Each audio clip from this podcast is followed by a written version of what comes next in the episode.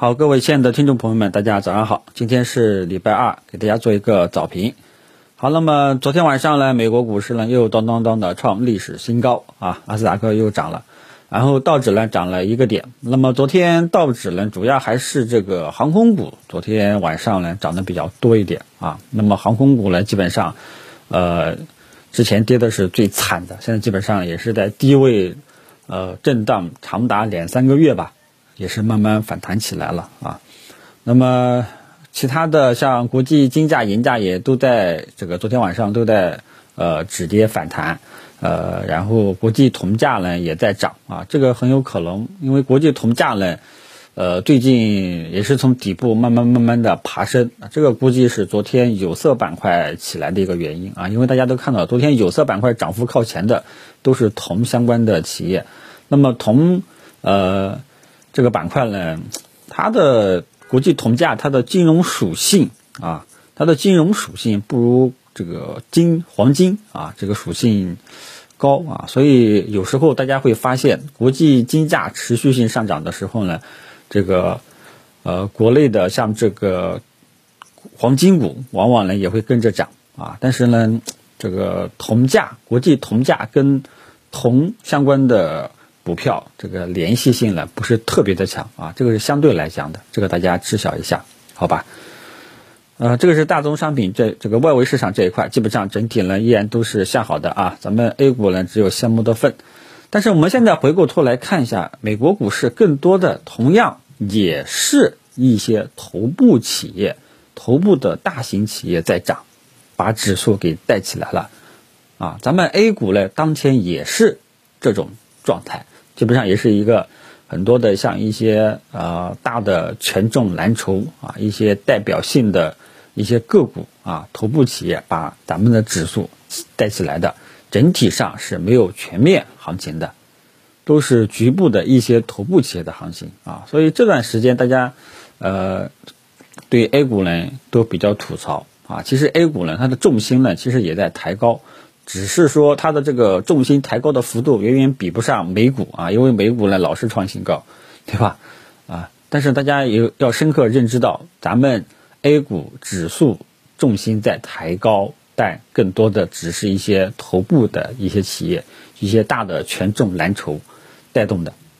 很多一些跟指数没有关联度的啊中小盘股啊，基本上都是在低位趴着在，没什么好的表现。这个这种。现象大家一定要认知到，好吧？就像我昨天跟大家说的，如果咱们中国 A 股都是普涨，我相信大家首先没有这么多牢骚了，没有这么多这个呃吐槽好吐槽的了啊。但是同样，然后我们再看券商的表现，如果说整个市场都是普涨啊，都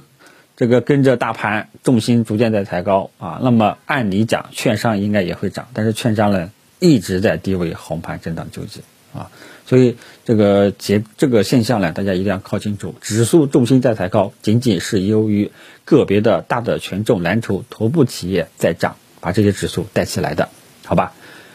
然后国内的消息层面上呢，呃，宏观的呢没有什么特别主要的啊，都是一些个别的题材板块的一些消息啊。这个罗列几个给大家听一听，比方说这个海南，它打算二零三零年全面退出燃油汽车。啊，这个呢肯定是利好新能源汽车板块的，啊，但是呢，现在整体的科技板块呢也不是说特别的好，啊，但是至于海南，呃，由于它的特殊性，它率先提出二零三零年退出燃油汽车，啊，那么未来再过个再过个一二十年，很有可能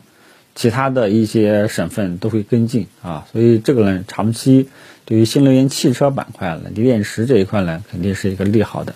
啊，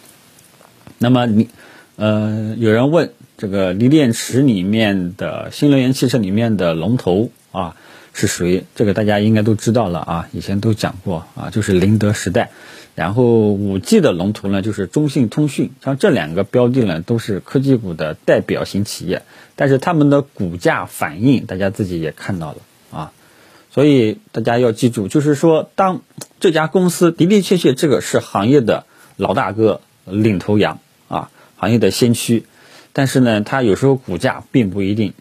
跟它的身份地位成正比，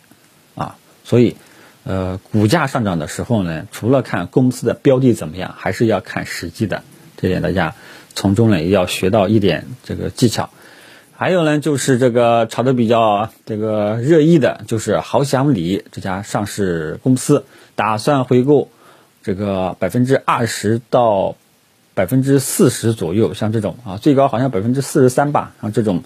呃，回购股份啊，这个幅度呢是相当的大啊，价格好像是十二块吧，估计有好几个板啊，有几个呃，有有这类利好的，有持有这个股票的呢，基本上也就可以呃喝点汤吃点肉了啊。像这个呢，幅度还是相当的大啊。这个昨天晚上讨论最多的啊，凡是回购的涨这涨这么多的，回购这么多的啊，就称呼你这个良心企业啊，很搞笑。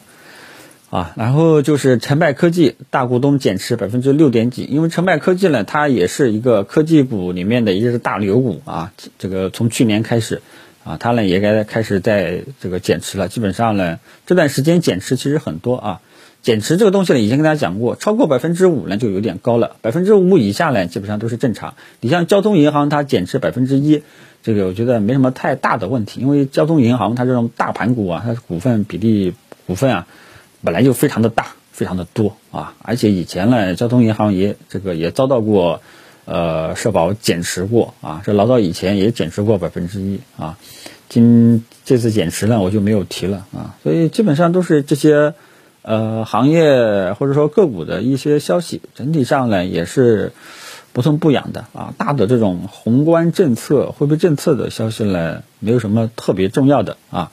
啊。然后呢，就是呃。交易所的上交所呢，他说了一句“让投资者有安全感、有获得感”啊，这句话也不知道是不是在暗示，呃，后面股市要涨啦，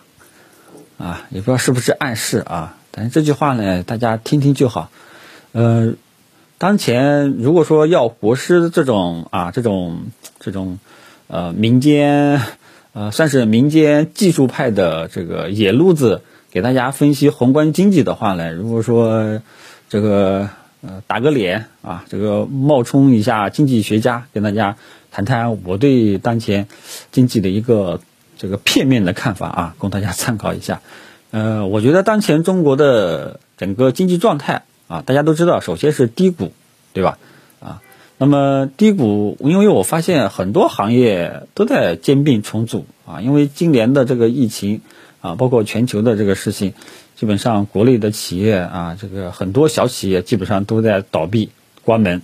然后啊，这个很多企业呢，呃，也趁机兼并重组，啊，所以我觉得这段时间啊，在低迷期，呃，很多经济呢就在兼并重组整合，啊，一旦整合充分了，咱们的经济呢，慢慢慢慢的这个恢复了。呃，企业的利润也随着疫情的退出，慢慢慢慢的这个有所改善了。我觉得那个时候呢，呃，市场经济也就可能会整体会好一点啊。到时候股市呢，应该会提前反应，这个是我个人猜测的啊。因为我跟大家好像猜过啊，人家瞎猜过啊。我猜的时候有时候不准啊。比方说像这个六月份，我当时说。猜六月份会先跌后涨啊，跌下来了，大家可以去这个低吸。结果呢，它是先涨啊，在外围带动下呢，先涨起来了啊。这个国师猜错了。那如果说真的要是国师让我去猜什么时候牛市启动的话，可有可能要到下半年。这个我以前讲过啊，因为呃，怎么说呢？大盘的技术面呀，啊，还有这个一些权重的一些表现呀，他们的技术形态呀。跟当前的中国的经济状态还是有点相似的啊，还是有点相似的。一旦这种行业呃兼并重组整合啊，达到这个稳定期了啊，经济也在慢慢的复苏了啊，应该会股市应该会慢慢好起来啊。但是呢，我还在跟踪技术面啊，还在跟踪技术面，